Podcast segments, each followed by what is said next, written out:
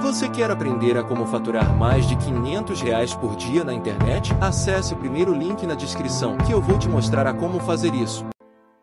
Ser rico é para todo mundo? Bom, existem algumas pessoas que vão ter dificuldades para ser rico, que têm dificuldade para entender o que é importante para elas. Não é uma questão financeira, de renda, de onde vieram, onde vivem, mas porque as pessoas não acreditam nelas mesmas, porque elas estão habituadas. Ajuda. Tem uma dificuldade, papai ajuda, padrinho ajuda, governo ajuda, ONG ajuda. Então a pessoa, quando ela não confia na capacidade dela, ela vai ter mais dificuldade de encontrar felicidade porque não tem fim. Tenho fome, alguém me dá uma marmita. Eu não tenho casa, alguém me dá um teto. Eu não tenho carro, alguém me dá transporte. E eu vou ter cada vez necessidades maiores e achar que eu não consigo ter o que os outros têm porque ninguém está me dando. Então, se a pessoa não tem educação para construção, para elaboração, ela vai ter dificuldades. Né? Então, o primeiro passo não é nem educação financeira, acho que é um pouquinho de educação empreendedora, para que todo mundo tenha um pouquinho daquele conceito do sobrevivencialismo. Se eu não encontrar onde comprar, eu tenho que dar um jeito de fazer. Eu acho que enriquecer é para todos. O conceito de enriquecer não é necessariamente chegar a um milhão, dez milhões de patrimônio, ter uhum. uma casa espaçosa, um carro conversível. É, isso é status. Né? Mas enriquecer, num conceito que a gente tem que desdobrar um pouco mais aqui, é para todos sim. Tem o um lance de entender a riqueza também, não apenas como posses, conquistas, mas sobre você ter abundância daquilo que é importante para você. O importante para quem vive numa grande cidade é sim ter conforto, é ter segurança, é talvez um carro que te transporte com, com segurança, eficiência, potência. Uma pessoa do interior pode ser que provê a sua família, poder ter a certeza de, de, de, ver o pôr do sol e não faltar nada, não ter medo de faltar saúde ao longo da vida, acho que faz uma diferença muito maior. O conceito de ser rico, é, ele é bastante relativo, depende muito de onde a pessoa está. Vou voltar ao ponto da pessoa ter predisposição para aquilo ou não. Né? Vocês citaram jogadores de futebol, Neymar, Mbappé foram descobertos logo cedo, grandes talentos e, de certa forma, foram é, é, apresentados a oportunidade de desenvolver esses talentos. Né? Imagino que se Neymar tivesse sido convidado para engraxar sapatos, né, ou para ser, de repente, ajudar um professor e se tornar um educador, talvez não teria desenvolvido seu talento. Eu fui tímido quando criança, é, eu cheguei ao ensino médio como um aluno que não se entrosava, era tímido, não conseguia participar dos grupos dos melhores alunos. O que me deu maior autoconfiança foi ter avançado no esporte esporte. Foi a natação que me tornou um cara mais competitivo, um cara que aprendeu a fazer sacrifício durante um certo tempo para colher resultados numa competição lá na frente. Quando eu comecei a trabalhar com finanças, eu tinha a convicção de que estava no lugar errado. Eu era formado em administração pública, tinha vontade de atuar em marketing, talvez na área pública. Né? A hora que eu sair de finanças e fizer o meu trabalho, aí eu vou ter sucesso. Mas o público entendeu do jeito diferente, abraçou a causa e eu fui me descobrir um cara de finanças algum tempo depois. Mas é, não basta inteligência. Você tem que saber acumular algumas atividades, algumas habilidades, e você tem que estar disposto a fazer o que a maioria não faz. E isso faz muita diferença. O cara pode ser muito inteligente, mas ele não está disposto a montar um canal digital e começar a usar os recursos deles, expor a cara dele e testar alguns modelos. Então, se ele não quer fazer o que outros estão fazendo, ele não tem ele não cria a possibilidade de prosperar. Voltando ao que o Tiago comentou do esporte, o esporte realmente, muito pouco provavelmente, vai ajudar a prosperar. É quase que como jogar na loteria, né? A estatística joga contra. Mas o esporte te ajuda a desenvolver habilidades que a escola não te dá. Competir em equipe, estratégia, o que, que você faz durante meses para performar na final de um campeonato. Não importa se é de xadrez, se é de saltos ornamentais ou, ou de corrida, mas o esporte ele te traz o setup do sacrifício, não sacrifício duradouro. O cara só vai praticar o esporte se tiver a competição no fim do ano, se é treinar, treinar, treinar, treinar, ele desiste. Então o esporte, ele nos proporciona aquilo que é proposto, que eu proponho no planejamento, que é, cara, faz um sacrifício. Mas não é um sacrifício até os 65 anos de idade. Faz primeiro um sacrifício para viajar daqui a três meses. Comemorou? Faz agora um sacrifício para dar uma festa daqui a seis meses. Incorpora o hábito do sacrifício como uma gincana na sua vida, não como um sofrimento. Porque a gente vê 90% da população fazendo sacrifício porque acha que a vida tem que ser sacrificada. Ele escolheu aquela casa, ele escolheu aquele meio de transporte, ele escolheu viver naquele lugar e o que dá para fazer é sacrifício. Três, quatro horas por dia no, no, no transporte público, trabalhando por salário baixo, espalhando conta na mesa para conseguir pagar, porque a vida é sacrificada. Não vai enriquecer. Ele tem que mudar alguma coisa, né? Talvez o sacrifício de morar mais longe, de tentar trabalhar no, no interior, longe da família, um projeto de dois, três anos de sacrifício para virar uma chave. Curiosamente, quem que é o maior vilão? A sociedade. As pessoas se impõem sacrifícios porque querem mostrar para a família que dão uma casa para os seus filhos, que conseguiram comprar um carro, uma moto. Geralmente o cara que não tá dando certo, que se muda para um outro país, fala: "Cansei desse país, que é uma desgraça, Brasil, que não dá para crescer, vou morar na Inglaterra, na Irlanda". O cara vai fazer sacrifício. Ele vai andar de transporte público, ele vai comprar carro dividindo com três pessoas, vai dividir moradia com mais três, quatro amigos, morar num porão e depois de quatro, cinco anos o cara tá prosperando, porque a sociedade parou de cobrar dele o status. Então ele aceitou o sacrifício na vida. Então a gente não quer propor o sacrifício que a vida tem que ser sacrificada. Você tem que buscar o prêmio dali a alguns meses. As pessoas têm essa dificuldade. Não, cara, pensando em quem não quer seguir a média dos brasileiros que lidam mal com o dinheiro, qual hábito essa pessoa tem que mudar imediatamente? Bom, brasileiro, ele, ele, lida mal com dinheiro porque, vamos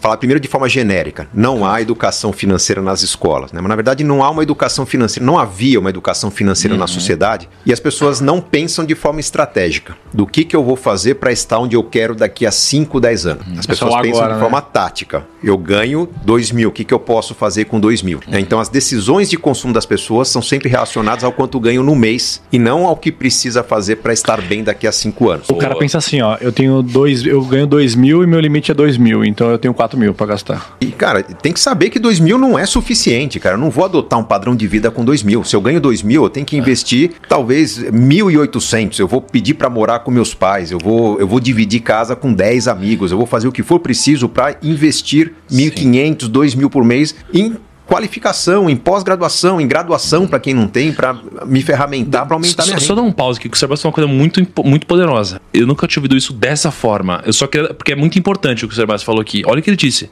Ele falou assim, ó, as pessoas elas vivem com base no quanto elas ganham no mês. E elas deveriam viver com base em onde elas gostariam de chegar daqui a cinco anos. Exato. Isso é muito diferente, inclusive, do viver com base no quanto você tem de limite de cheque especial. Sim. Então, essa inversão de lógica é muito positiva, porque você está olhando para o destino, né? Exatamente. Não vou aceitar que eu vou ganhar dois mil reais, que eu vou viver não deve, com dois mil reais. Não deve, até porque cara. não é porque, ah, mas a minha profissão, cara, o que, que você faz? Você é faxineiro? Cara, tem cara que abre empresa de limpeza. O cara que é pintor, que faz direito, e faz direito não é, é caprichoso, porque ele fez um curso, não sei se é no Senai, enfim, ou ele fez fez um curso técnico, que tem a ferramenta certa para pintar melhor que os outros. Ele, Economiza tinta. É, ele não fez um bico. Tem muita gente que perdeu emprego, vai fazer o bico, acha que está fazendo legal, pinta a casa de dois amigos, né? Os amigos agradecem, ele acha que é bom, sai anunciando o trabalho dele e só vai tomar na cabeça, só vai receber metade do pagamento porque não conclui o serviço. O cara que se aperfeiçoa, que se torna um bom pintor, que adota padrão, ferramenta certa, esse cara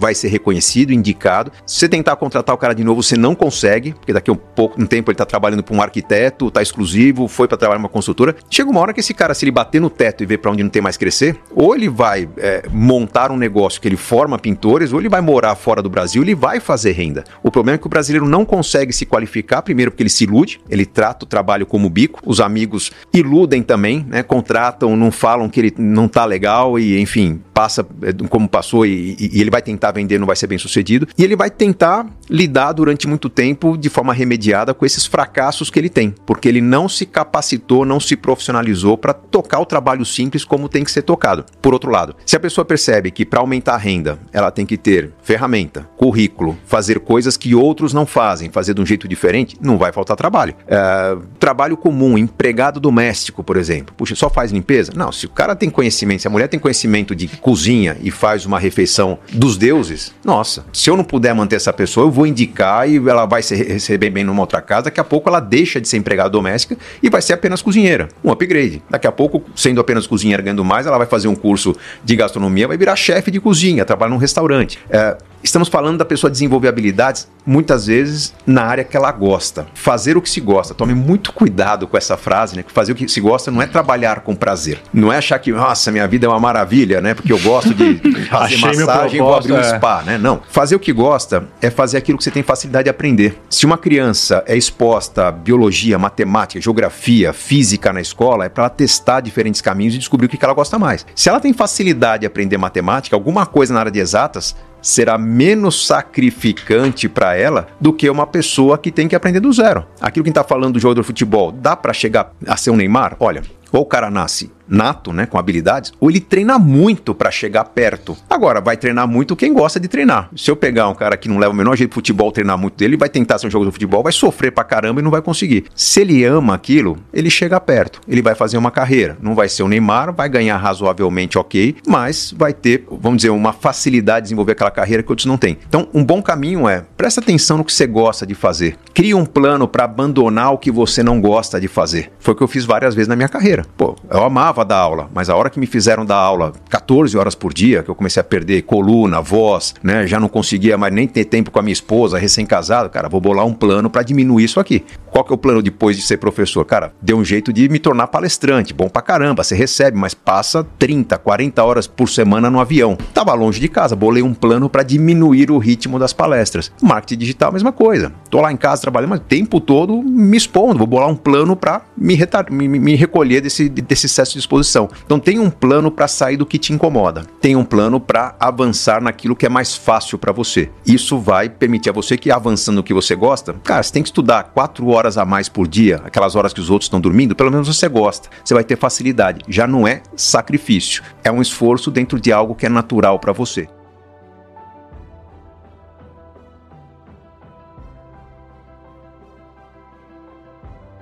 Você gostaria de viver de YouTube, fazer seu próprio horário, trabalhar de onde você quiser e principalmente gerar muita receita? Finalmente a gente lançou o Viver de YouTube, que é o único treinamento no mercado que vai te acompanhar do absoluto zero até a criação do seu canal de sucesso.